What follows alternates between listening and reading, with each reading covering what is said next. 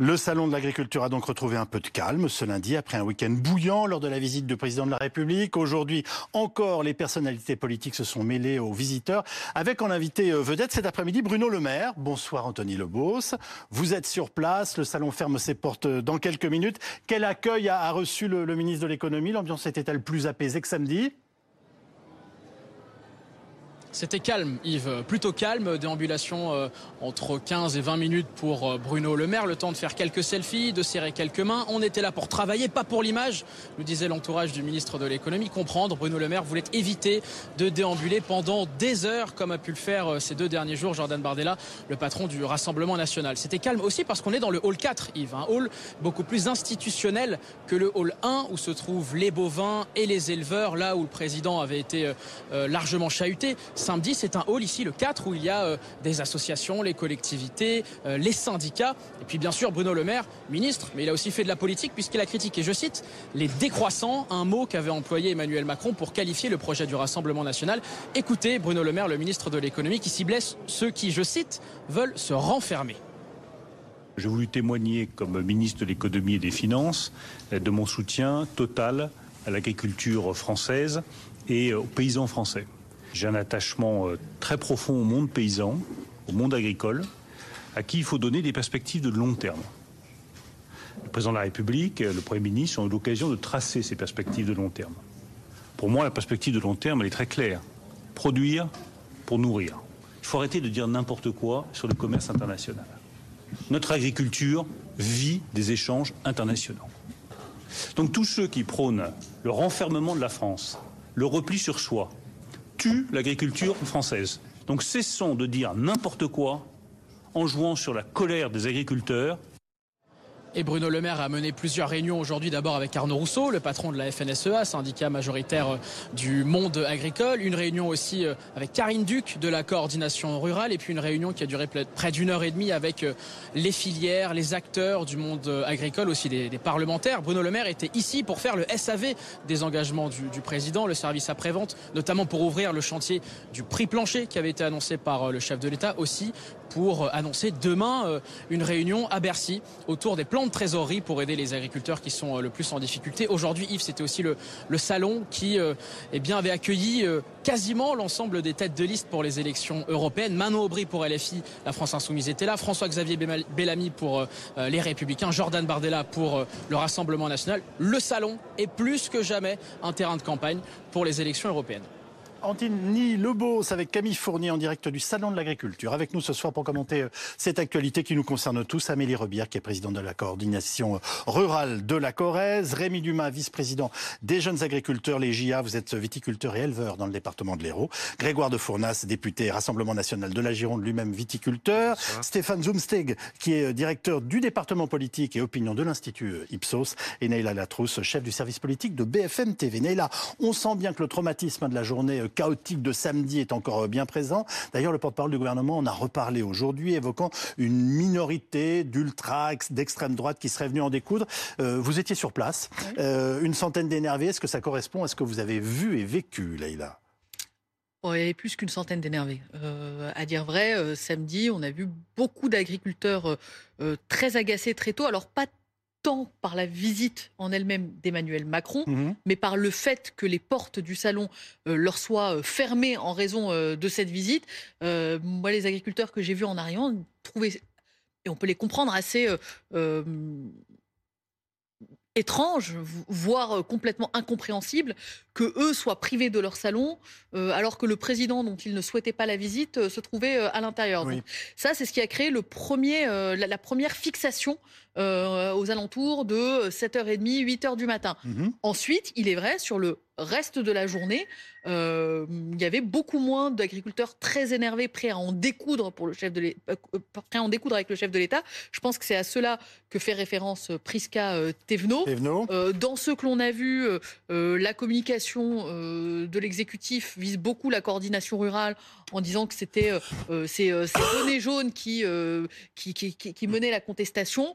Nous, ce qu'on a vu sur place, c'est qu'il est vrai, il y avait beaucoup de membres de la, de la, coordination rurale, mais il y avait aussi beaucoup de casquettes vertes, casquettes rouges, c'est-à-dire euh, des membres tout simplement de la FNSEA, qui eux aussi ne comprenaient pas pourquoi euh, ils étaient euh, privés de ce salon pour décrire un peu ce qui s'est passé le matin dans ce fameux hall 1, le hall où se trouvent les animaux. Emmanuel Macron est, a, déambulé, mais protégé par plusieurs cordons de, CRS. Et donc, c'est vrai qu'un certain nombre d'agriculteurs ne comprenaient pas pourquoi il avait tenu à, à venir à leur rencontre tout en les tenant à l'écart euh, de cette visite. Avec des fermetures de salles successives en fonction de ces déambulations. Oui, et euh, la présidence a essayé de, déminer un peu cette colère-là. Elle avait espéré très tôt qu'en organisant la rencontre avec le petit déjeuner avec les représentants des, syndicats, puis une sorte de mini-débat avec euh, une, allez, cinq syndicats fois 20, hum. une centaine maximum euh, d'agriculteurs euh, venus un peu au fil de l'eau poser leurs questions, qui sur l'élevage, qui sur les traités de libre-échange, qui sur les clauses miroirs, que ça servira à, dégonfler un peu cette colère-là.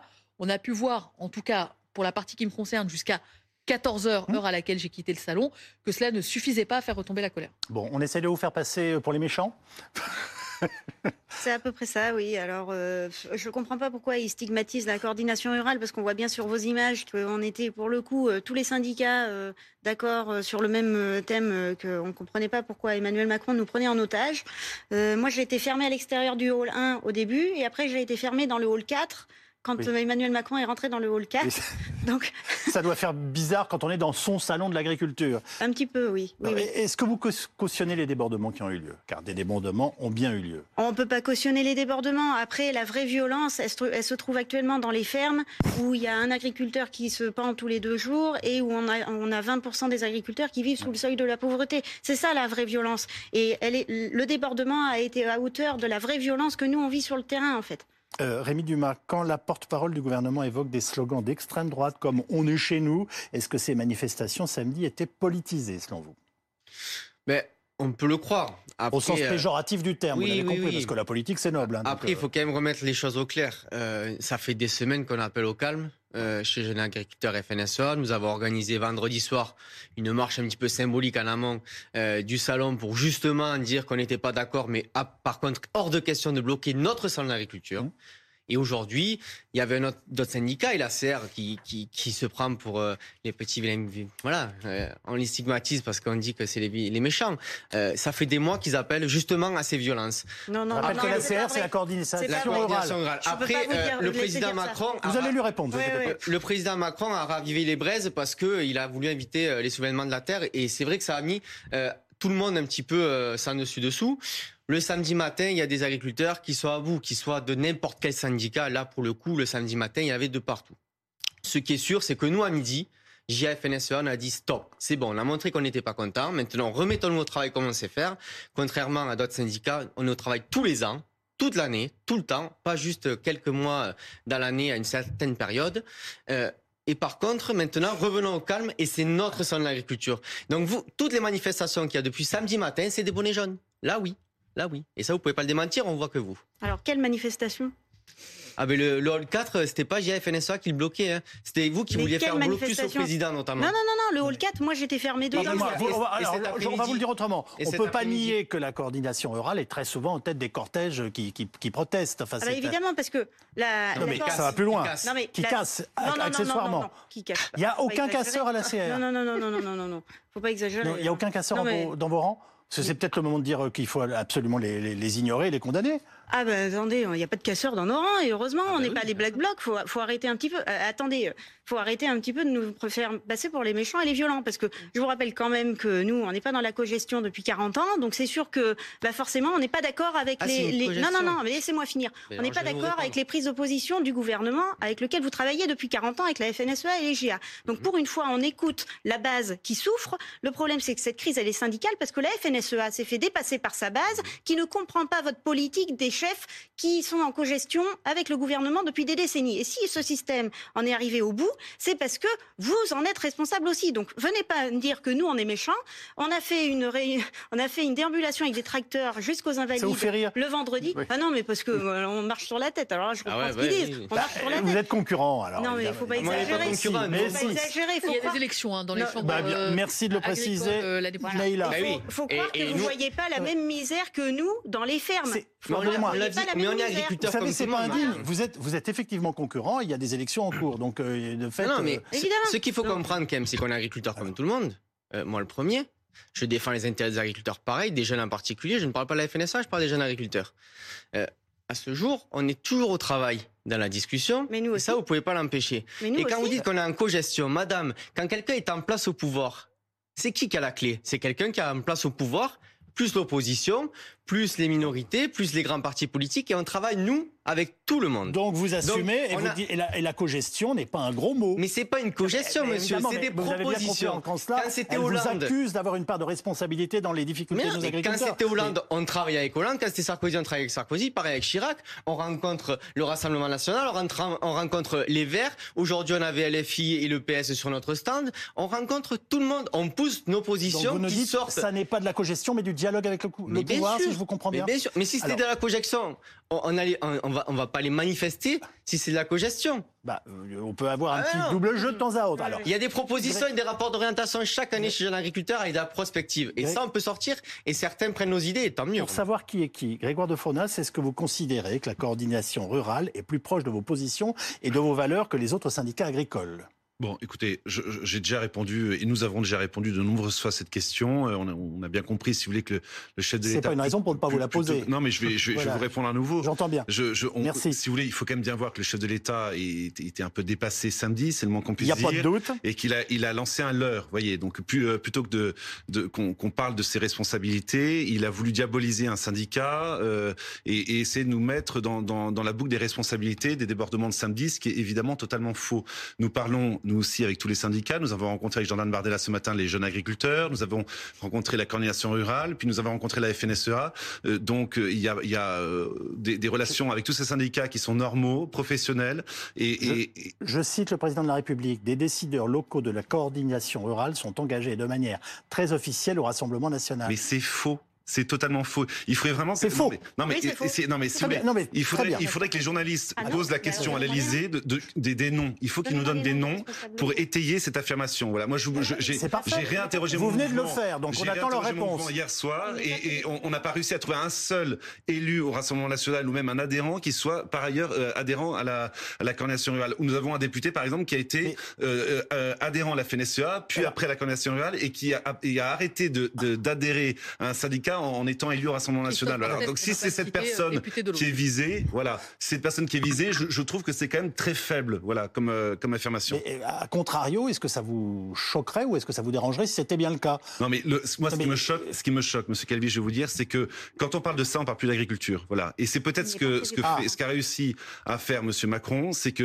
euh, euh, on est en train de commenter sur des plateaux des supposées relations entre des syndicats et des partis politiques qui n'existent pas, et pendant ce temps-là, on ne parle pas euh, de la responsabilité d'Emmanuel Macron, qui est au pouvoir depuis sept ans, dans le déclin de l'agriculture et, dans le ras-le-bol qui s'exprime aujourd'hui euh, euh, chez les agriculteurs. Stéphane Zomstek, d'abord, est-ce à vos yeux, est-ce vraiment du jamais vu ce qui s'est passé samedi autour du président au Salon de l'Agriculture? Alors, du jamais vu autour du président de la République, non. Alors, au Salon de l'Agriculture, oui. Oui. oui. Euh, non, parce que rappelez-vous les images des Gilets jaunes quand le président de la République était en déplacement au Puy-en-Velay, je crois, euh, où les, les, la course-poursuite, quelque part, euh, mmh. d'une partie des Gilets jaunes contre, après le, à, l'arrière du convoi présidentiel étaient des images autrement, autrement plus violentes, ou en, tout cas autrement plus dérangeantes. Après, ce qu'on a vu là, euh, samedi pour un président de la République, c'est en tout cas en termes d'image, en termes de communication, je ne vais pas dire dramatique, mais en tout cas c'est une mauvaise, une mauvaise surprise pour lui, parce que pour la première fois, on a vu un président qui pourtant sait rebondir, sait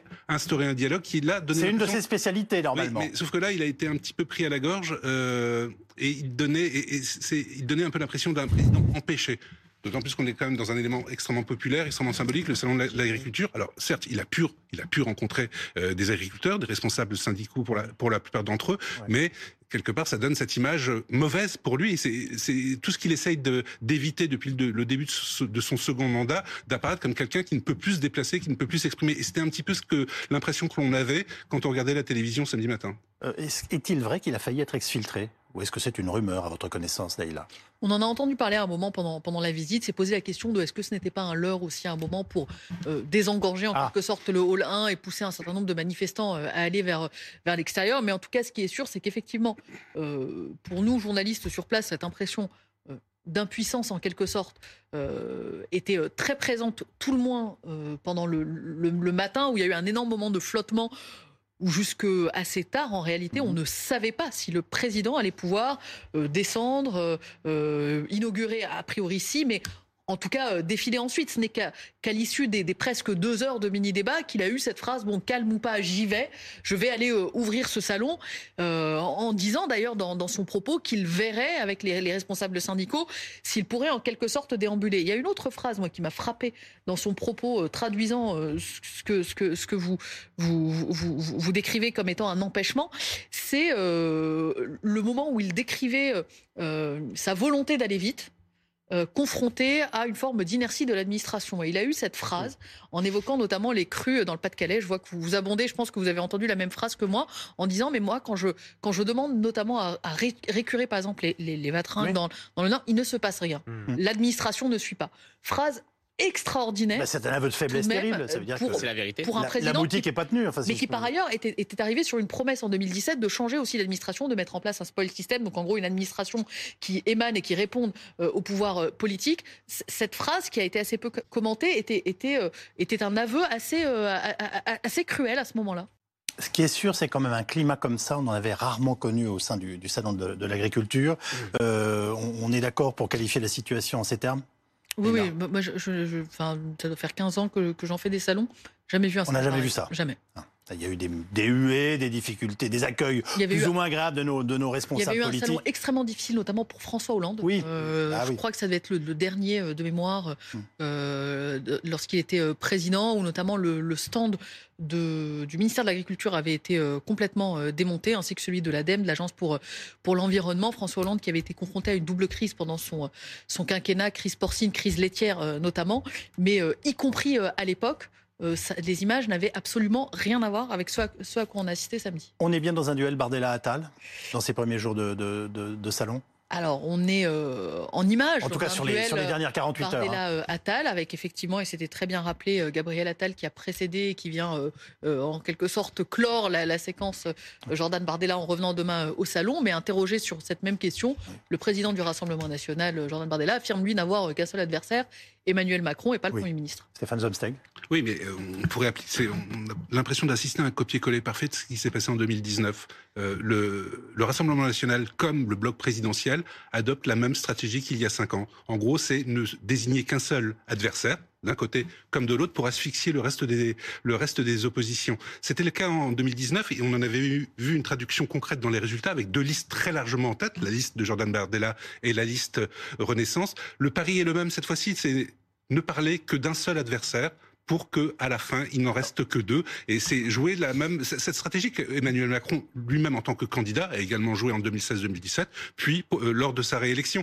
Et tout ça ça peut se comprendre d'un point de vue tactique, voire stratégique, des deux côtés, parce que ce sont les deux seules formations politiques qui, aujourd'hui, je ne vais pas dire ont le vent en poupe, parce que le bloc présidentiel n'a pas le vent en poupe, mais malgré tout, les deux qui surnagent par rapport à une gauche qui est totalement atomisée, qui parle de la gauche aujourd'hui? Qui parle des propositions des partis de gauche euh, dans ce salon de l'agriculture? Personne. Enfin, il faut vraiment chercher pour en trouver. Et c'est toujours cette idée de, de, de stratégie du RN comme d'Emmanuel Macron et Gabriel Attal de se dire que l'avenir électoral des différentes forces se joue à droite et qu'il faut asphyxier encore plus les républicains et chasser le plus, le plus possible un électorat qui vient de la droite. Vous venez de nous dire que d'une certaine façon, ils se sont choisis Et c'est la seconde fois. Grégoire de Fournas, est-ce que le président était là pour faire des, selfies? Je parle de votre président, hein, bien entendu, euh, ou pour faire des vraies propositions mais écoutez, Jordan Bardella est venu euh, cette année comme il vient euh, tous les ans maintenant, c'est-à-dire euh, passer deux jours sur le salon de l'agriculture. Le fait qu'il vienne pardon, d'ailleurs hier et aujourd'hui, c'est un peu un, hasard puisque il est demain au Parlement européen. Il n'avait pas d'autre possibilité de, de, venir ces jours-là. moi, ce qui me frappe, si vous voulez, chez Emmanuel Macron, c'est ce, cette caricature qu'il a sur nous. Je suis pas sûr que ça l'aide beaucoup dans cette campagne. Pour être sincère, on l'a beaucoup entendu faire de la politique, attaquer le président, mais on n'a pas entendu énormément de propositions propositions concernant l'avenir de nos agriculteurs. Si, si, il a Vous allez me dire que ce sont nous, les, nous, les journalistes, qui choisissons bah, mal les moments. J'ai pas fait la même lecture que vous. Enfin, j'étais avec lui enfin, les deux jours. Donc, il a répondu à beaucoup d'agriculteurs qui sont venus à sa rencontre. On a rencontré un certain nombre de syndicats et de représentants de, de filières. Donc, on, a, on a fait du fond, comme Jordan Bardella c'est le faire habituellement. Vous, vous parlez politique avec vos, vos, confrères, jeunes confrères qui font le même métier que vous? Enfin, vous avez des questions, enfin, des, des, des vrais débats à caractère politique? Ce qui est sûr, c'est que, jeunes agriculteurs. Ce qui est sûr, c'est que euh, on est apolitique. Donc encore une fois, on parle avec tout le monde. Euh, après, on regarde les programmes. Euh, le ce qui est sûr, c'est que quand on n'est pas en, responsabilité, c'est toujours facile de dire les choses. Et puis une fois qu'on y est, euh, on parlait tout, à l'heure de l'administration. Euh, c'est vrai qu'il y a la parole politique, mais les actes derrière, l'administration a parfois du mal à les mettre en, œuvre. Et c'est bien ce qu'on reproche aussi, on l'a vu ces derniers temps. Et euh, donc peut-être là aussi, il va falloir que tout le monde se raccorde. Maintenant, sur la question politique, s'il y en a qui ont des bonnes mesures, autant les mettre en application. Voilà, il faut que ça aille dans le bon sens de la rémunération du monde agricole, de la simplification du monde agricole, de donner envie de venir dans ce métier. C'est un métier d'avenir qui a du sens parce qu'on mangera toujours demain. Euh, voilà, c'est les, c'est les propos qu'on a tenus avec Bruno Le Maire quand on l'a reçu sur la transmission des exploitations, notamment euh, sur le projet de loi, euh, voilà, sur les centrales d'achat parlons agriculture. Euh, on parle agriculture. Après, avec euh, entre collègues, euh, la politique, non, on regarde qui c'est qui nous aide et qui c'est qui ne nous aide pas. Alors, Amélie Rebien, on a quand même vu que dans les échauffourées tout à l'heure, il y avait beaucoup de bonnets jaunes, contrairement à ce que vous nous disiez en début d'émission. à votre place, j'aurais peut-être essayé d'éviter de la même façon. Mais c'est pas un procès que je vous fais. Le jaune se voit de loin aussi. Oui, oui, j'entends bien. quel sera l'accueil réservé au Premier ministre demain, selon vous on va essayer d'être dans le dialogue. On sait que le Premier ministre, de toute façon, euh, euh, son accueil va trancher avec celui du Président de la République, parce qu'on a bien compris aussi que beaucoup de nos problèmes venaient de Bruxelles et le seul euh, qui a le levier à Bruxelles actuellement, c'est Emmanuel Macron. C'est sûr. Euh, ce soir, il y a une commission pour euh, l'Ukraine avec les, les, échanges entre l'Ukraine et l'Europe. Mercredi, ils vont sûrement ratifier le traité de libre-échange avec le Chili. Donc ça, c'est des décisions concrètes qui peuvent être défendues rapidement par le chef de l'État. Et c'est là-dessus qu'on l'attend, nous. Euh, il n'est pas président de l'Europe, il est président de la France pour l'instant. Donc on attend de lui qu'il défende l'agriculture française. Euh, Stéphane Zumsteg, euh, Attal et Bardella sont indiscutablement les deux champions politiques émergents, euh, selon la dernière enquête que vous publiez aujourd'hui dans Le Parisien, notamment auprès des jeunes Français. Absolument, oui. On a réalisé cette enquête. On a interrogé à la fois des Français dans leur ensemble, mais aussi les très jeunes adultes, les moins de 25 ans, les, 18-24 ans. Et il y a deux, deux personnalités âgées de moins de 45 ans qui se détachent. Vous venez de le dire, c'est le président du Rassemblement national et, c'est le Premier ministre. Avec, auprès de cette catégorie, Jordan Bardella qui inspire un peu plus confiance que Gabriel Attal. Et ça en dit long, et c'est très illustratif d'ailleurs de finalement de l'institutionnalisation du Rassemblement national dont on ne cesse de parler depuis quelques années. Autrefois, les jeunes, c'était une terre de mission pour le Rassemblement national. C'était un angle mort de son, de son électorat. Les jeunes rejetaient massivement, élection après élection, le Rassemblement national. Ce n'est plus le cas aujourd'hui, parce qu'on on, s'en rend compte dans un certain nombre d'enquêtes électorales qui sont réalisées après les scrutins. C'est ce qui est fait systématiquement par, euh, par les chercheurs. Les jeunes votent aujourd'hui pour le Rassemblement national bien plus qu'il y a 10, 20 ou 30 ans. On est à touche-touche, mais il est devant. Hein. 35% chez les 18-24 ans pour Jordan Bardella, 32% pour Gabriel Attal, euh, Premier ministre. Qu'est-ce que ça nous dit de la situation là euh, moi, ce que je vois, c'est qu'il y a, il y a un grand absent dans ce, plutôt dans, ce classement, euh, c'est euh, c'est la gauche. or, vous évoquiez justement les, les, enquêtes qui sont menées après les élections présidentielles. À, à, la dernière élection présidentielle, le candidat des jeunes, c'est d'abord Jean-Luc Mélenchon, talonné par Marine Le Pen. Puis arrive euh, euh, Emmanuel Macron. La gauche euh, semble avoir disparu. Par la suite, il n'y a aucun mmh. candidat qui est l'émanation de mmh. ce qu'a pu essayer de construire un Jean-Luc Mélenchon dans ce classement. Ensuite, ce que ça dit, cela dit que les deux ont une stratégie pour s'adresser à, à, ces publics jeunes qui est extrêmement efficace. Jordan Bardella mise énormément sur les réseaux sociaux et notamment un réseau que moi, malgré mon âge, je ne me considère pas comme étant particulièrement âgé, mais que je méconnais beaucoup, à savoir TikTok. Euh, Jordan Bardella très actif dessus, Gabriel Attal également. Euh, une communication qui casse un peu les codes aussi de celle de, euh, de leurs aînés. une façon de se positionner parfois sur des sujets sur lesquels ils ne sont pas franchement attendus ou en utilisant un certain nombre d'expressions ou encore une fois de références qui sont celles qui parlent à ces, à ces électorats. Jordan Bardella Enfin, c'est un jeune de, son temps. Quand il discute, il fait référence à des émissions euh, de télé-réalité ou à des émissions euh, de divertissement euh, qui sont regardées principalement par les jeunes. Gabriel Attal, les références ou les, influenceurs sur lesquels il a beaucoup aussi axé sa communication lorsqu'il était porte-parole. Bon, bah, c'est des vecteurs qui parlent plutôt à, ces jeunes-là. Donc, pour le coup, c'est assez raccord par ailleurs avec un autre sondage qu'on avait vu mener en population générale sur les personnalités préférées des Français, où les deux politiques qui surémergeaient sur l'ensemble de la population française, c'était Jordan Bardella et Gabriel Attal. Sans doute aussi que leur discours entre en résonance avec d'autres préoccupations de l'époque et pas simplement des plus jeunes.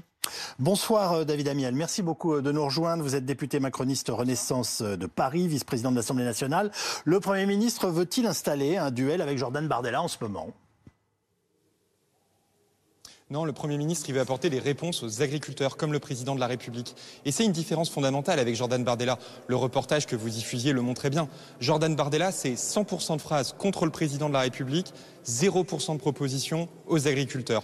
Quand le président se rend samedi au Salon de l'Agriculture, il passe deux heures à échanger avec des agriculteurs de toutes les sensibilités, de euh, la coordination rurale, de la FNSEA, des JA, sans filtre, de manière transparente. C'était rediffusé sur vos chaînes pour répondre techniquement à leurs préoccupations et tracer des perspectives. De Jordan Bardella, on entend que des petites phrases. C'est quand même un peu dommage pour un salon de l'agriculture. Excusez-moi, le Premier ministre a été le premier à faire des petites phrases? Il s'en prend euh, en expliquant qu'il fait juste du cirque médiatique, en désignant euh, M. Bardella. Donc on est dans le domaine des petites phrases là aussi pardonnez-moi, mais ça fait quand même plusieurs semaines que le Premier ministre, le Président de la République, le gouvernement tracent des mesures concrètes pour sortir de cette crise agricole. Il y a d'ailleurs qui sont d'application euh, immédiate, le veto sur l'accord euh, Mercosur, la simplification administrative, les aides d'urgence encore renforcées par les annonces de ce week-end, les contrôles qui ont été renforcés avec déjà des sanctions à la clé pour ceux qui ne respectaient pas les lois EGalim pour assurer un juste prix aux agriculteurs, pour ceux qui ne respectaient pas la traçabilité agricole. Des lois sont annoncées pour le, le renouvellement des générations, pour la juste rémunération. C'est ça que le gouvernement annonce, mais effectivement, de la part du Rassemblement national, on n'entend rien de concret, ou plutôt à chaque fois qu'on entend une proposition du Rassemblement national, c'est un désastre pour l'agriculture qui s'annonce, que ce soit l'éloge du Brexit, l'agriculture anglaise est en pleine crise, que ce soit sur la politique agricole commune, où un jour ils sont pour, un jour ils sont contre, que ce soit sur les traités commerciaux dont ils veulent sortir, alors qu'aujourd'hui, c'est grâce à ces traités commerciaux que la France est une grande puissance agricole. Grégoire de Fournas vous répondra dans quelques instants, mais que doit-on attendre, s'il vous plaît, de la visite du Premier ministre demain au Salon de l'Agriculture? Et est-ce que de nouvelles annonces, je dis bien, de nouvelles annonces sont possibles? Est-ce que vous les souhaitez, vous? Mais il y aura dans tous les cas, dans les prochains jours et dans les prochaines semaines, de nouvelles annonces. À nouveau, ce qu'on veut faire, c'est l'inverse de ce que les agriculteurs ont reproché au pouvoir public pendant trop longtemps.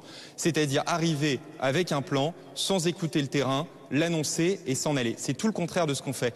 On annonce des mesures depuis plusieurs semaines, certaines sont déjà entrées en vigueur, on écoute les retours, on enrichit notre plan parce que cette crise est complexe et il faut donc pouvoir tenir dans la durée, apporter des réponses complètes. Il y a eu une étape importante ce week-end, il y aura des étapes importantes dans les prochains jours.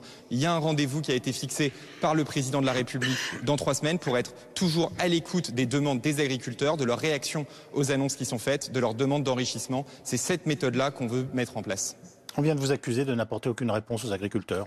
Oui, j'ai déjà envie de, dire à, mon collègue David Amiel que les réponses qui ont été apportées par le gouvernement depuis 7 ans, elles nous amènent quand même sur une crise agricole qui est du jamais vu depuis 30 ans. Donc ces, réponses, elles sont visiblement pas à la hauteur de, la situation. Mais ce qui, m'interpelle aussi, c'est quand même euh, cet argument euh, qui a été euh, aussi dit par, le ministre de l'Agriculture, c'est le, fait que le Rassemblement national ne fait aucune proposition.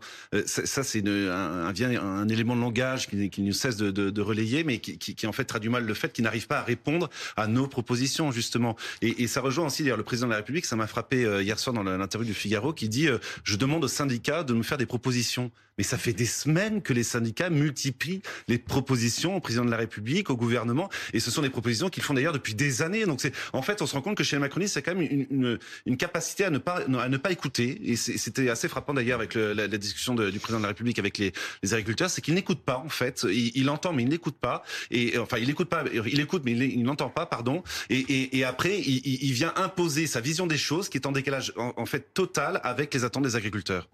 Euh, David Amiel, euh, Emmanuel Macron a demandé aujourd'hui à plusieurs ministres de renforcer l'agriculture sans relâcher les efforts environnementaux. Euh, il a aussi demandé de ne pas céder à la démagogie. Ce serait quoi de céder à la démagogie selon vous? Il faut effectivement tenir les deux dans l'intérêt même de notre agriculture. Quel est au fond l'objectif? C'est de pouvoir produire plus aujourd'hui, de soutenir une politique de croissance agricole en étant encore capable de produire demain et donc d'adapter aussi notre agriculture aux perturbations induites par le réchauffement climatique, de préserver la biodiversité. On a besoin des insectes pour polliniser, d'assurer la résilience de notre agriculture dans un monde qui va être bouleversé par les perturbations climatiques. Ce qu'on ne veut pas, c'est faire ce que d'autres majorités avant nous avaient fait, par exemple pour le domaine de l'énergie, c'est-à-dire d'avoir des politiques de court terme qui ensuite nous emmènent dans le mur. On tient bien ces deux bouts, l'agriculture d'aujourd'hui, mais aussi préparer l'agriculture et sa pérennité demain, également d'ailleurs en préparant le renouvellement des générations, qui est une angoisse très profonde et justifiée du monde agricole. On sait que beaucoup d'agriculteurs vont partir à la retraite. Ce sera l'objet d'une loi présentée dans les prochaines semaines, pouvoir assurer la pérennité de notre agriculture en incitant des jeunes à s'installer, à reprendre des exploitations pour précisément que la France reste cette grande puissance agricole. Donc on attend cette loi. Merci David Amiel avec euh, Jérémy Assal en direct de l'Assemblée nationale. Amélie Rebière, les annonces du gouvernement sur l'utilisation euh, de ces produits phytosanitaires, hein, avec euh, la mise en pause de leur arrêt progressif et l'abandon de l'indice actuel de mesure, est-ce que c'est à la hauteur de vos attentes? Non, enfin. Parce qu'on vous a beaucoup entendu en parler et je pense quand même que notamment pour nos téléspectateurs, je ne parlerai pas de confusion, mais on, a entendu tellement de choses sur vos vies ces dernières semaines que c'est difficile d'en tirer, euh, vous comprenez, les, trois ou quatre idées euh, les, plus claires. Alors, ces questions euh, liées aux phytosanitaires, oui, alors c'est vrai que ce qui est difficile avec l'agriculture, c'est qu'il y a tellement de productions différentes et donc il y a beaucoup de, de, prises d'opposition suivant les productions et il y a beaucoup de demandes suivant la production. Donc là, pour les produits phytosanitaires, évidemment qu'une pause, ça, ça, plaît à personne en fait. C'est le en même temps d'Emmanuel Macron, c'est-à-dire que euh, on demande nous d'avoir une souplesse au niveau de l'utilisation de des produits phytosanitaires et en même temps, il dit on va faire une pause pour euh, pouvoir contenter aussi les écologistes, alors ah, qu'en fait, ça, ça... Pardonnez-moi, ça fait des années que je lis des dépêches et que je vois l'annonce de décès de vos confrères agriculteurs euh, pour cause de cancer et souvent euh, l'utilisation de produits qui visiblement étaient très mauvais pour leur santé. Non mais alors ça, ne peut pas ne pas vous toucher ou en tout cas vous interroger. évidemment. Alors moi je suis éleveuse donc les produits phytosanitaires vous, vous doutez bien que j'entends bien mais vous n'ignorez pas ça parce que vous avez des responsabilités. Je n'ignore pas ça. C'est exactement c'est exactement ça. Je ne l'ignore pas. D'un autre côté la France a fait beaucoup de progrès sur l'utilisation des produits phytosanitaires et en même temps vous savez, euh, si on pouvait s'en passer, on le ferait avec grand plaisir parce que c'est des normes, des charges supplémentaires. Euh, si on pouvait s'en passer et produire sans les produits phytosanitaires, mais quand vous êtes malade et que vous avez besoin d'être soigné, quand vous allez chez le médecin, vous vous soignez avec des produits. Les plantes, c'est pareil. Donc, utilisez à bon escient en respectant les normes, il y a, enfin, je vois pas où est le problème. Maintenant, il faut arrêter cette pause parce que ça ne convient à personne, en fait. Vous êtes sur la même ligne sur cette question, tous les deux? mais, La même ligne sur le fait qu'on n'utilise pas par plaisir des produits. Euh, c'est nécessaire, c'est comme un médicament pour un humain, on l'utilise. Ce qu'on demande, nous, avant tout, c'est pas de surpression.